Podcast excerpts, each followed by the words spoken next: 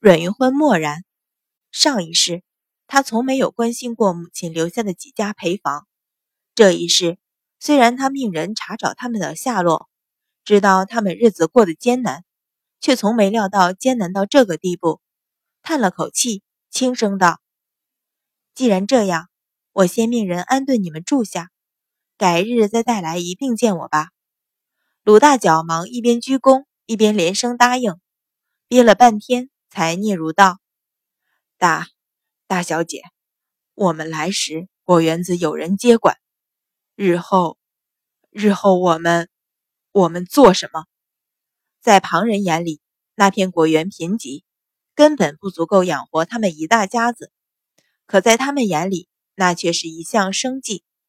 阮云欢点头道：“我也正要问你这个，你除了养护果树，还会做什么？”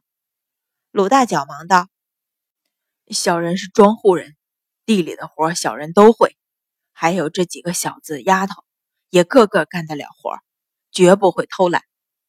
嗯，阮云欢点了点头，又再细问了些往年果园的收成之类的事，这才说道：“我知道了，等有了活，我定然会安置你们。今儿便先回去吧。”鲁大脚一怔，脸上现出些为难，挣扎了片刻。也只躬身应道：“是。”徐氏神色露出些惶急，伸手悄悄拽了拽鲁大脚的衣裳。鲁大脚悄悄抬头望了阮云欢一眼，一手将衣裳拽了回来，却不说话。阮云欢瞧在眼里，说道：“鲁家婶子有什么事，但说无妨。”徐氏一听，忙跪了下来，磕头道：“回大小姐，去接管果园子的人说。”今年府里的钱粮仍要我们出，可是，可是果子还没收，我们，我们。话说半句，鲁大脚忙踢了他一脚，低声斥道：“胡说什么？”徐氏一滞，再不敢说下去，眼泪却吧嗒吧嗒的掉了下来，脸上全是为难。阮云欢叹了口气，说道：“这是我的主意。”今年的钱粮，我自然会替你们补上，你们不用担心。这话大出四人意料之外，大喜之下齐齐跪下谢恩。阮云欢心里暗叹：这一年的钱粮不过几十两银子，竟然将这一家人逼到这个地步，可见平日的艰难。命他们起身，又和软了口气，说道：“你们还有没有旁的难处？若是有，一并说出来。”我也好命人去办。徐氏张了张嘴，要说什么，鲁大脚忙撞了他一下，说道：“没有，没有了，谢大小姐恩典。”阮云欢点了点头，说道：“你们去吧。”回头命小丫头将人送出去。鲁大脚连声应承，临出门回身道：“大小姐，我们便在府对面的巷子里搭个棚子。”大小姐有差遣，使人换一下便是。阮云欢一愣，问道：“什么？”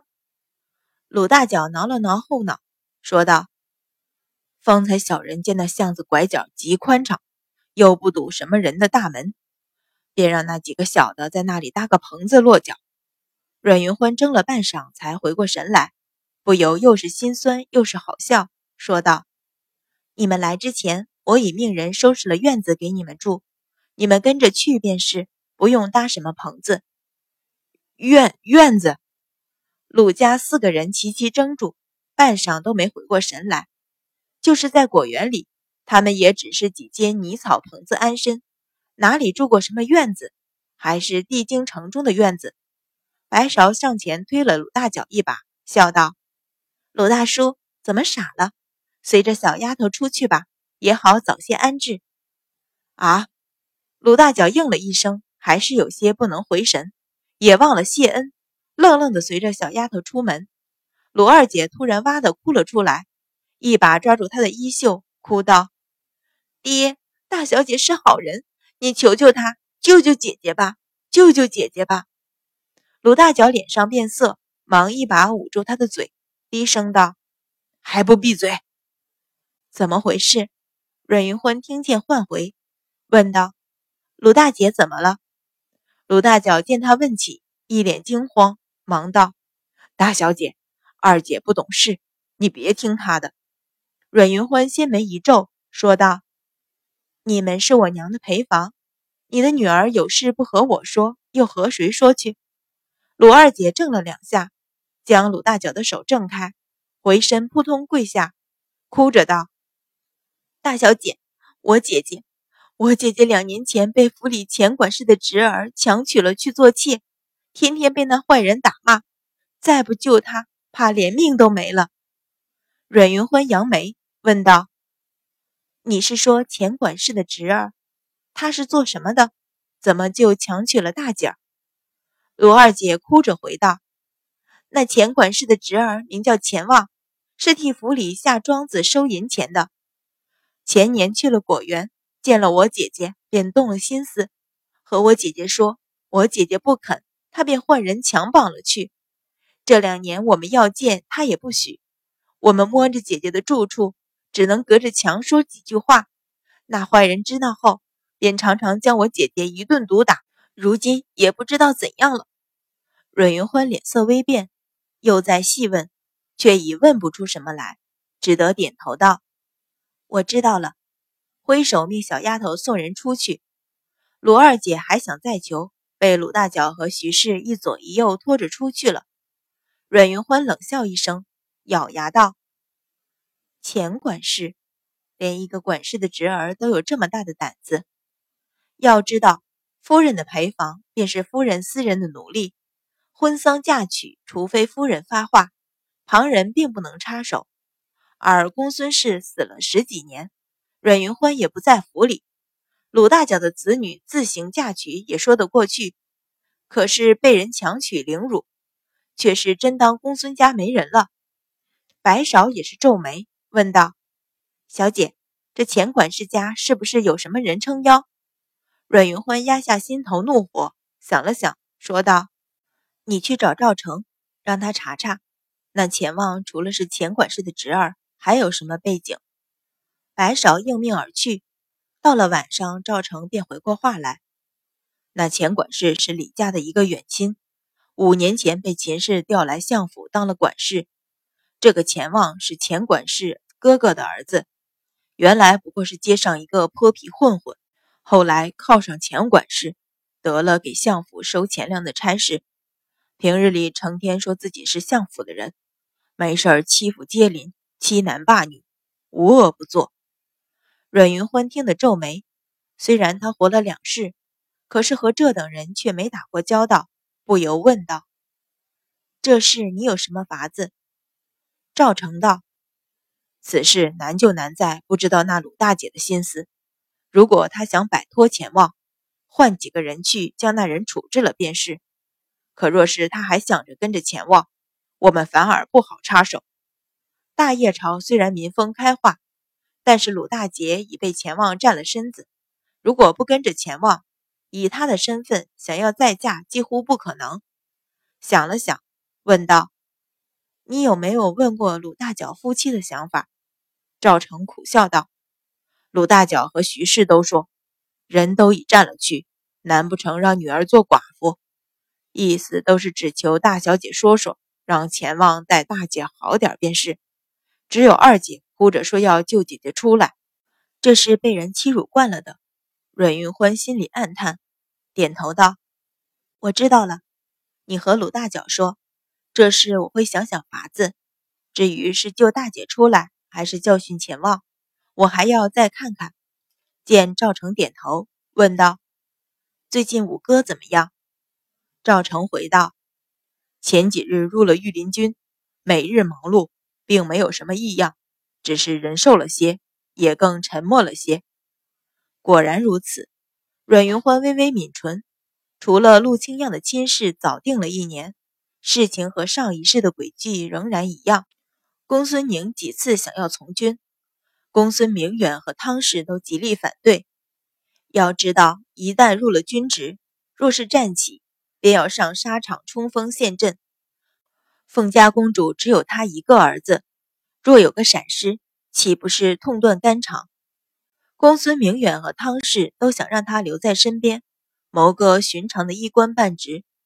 可是大业朝以武得天下，也只有军功升职最快。公孙宁被陆家屡屡拒婚之后，催逼出男儿志气，不顾父母阻挡，一意投军。公孙明远没有办法，终于点头应允。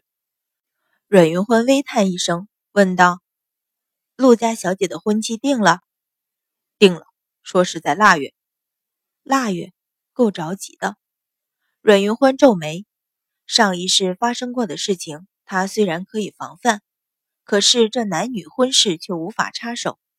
总不能将陆家的人杀了，将陆清样抢来吧？何况现在陆清样已经许给淳于洪杰。关系到平阳王府，更是无从下手，眼前也只能走一步算一步了。命赵成退去，阮云欢又带着白芍向前院去。阮一鸣正和管家长青议事，见阮云欢来，便停了下来。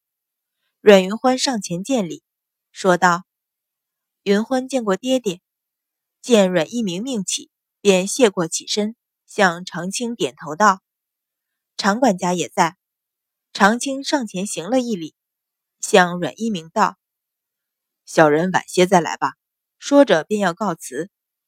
常管家等等，阮云欢将他唤住，含笑道：“你在此正好，我正有事找你。”长青一愕，回头去瞧阮一鸣。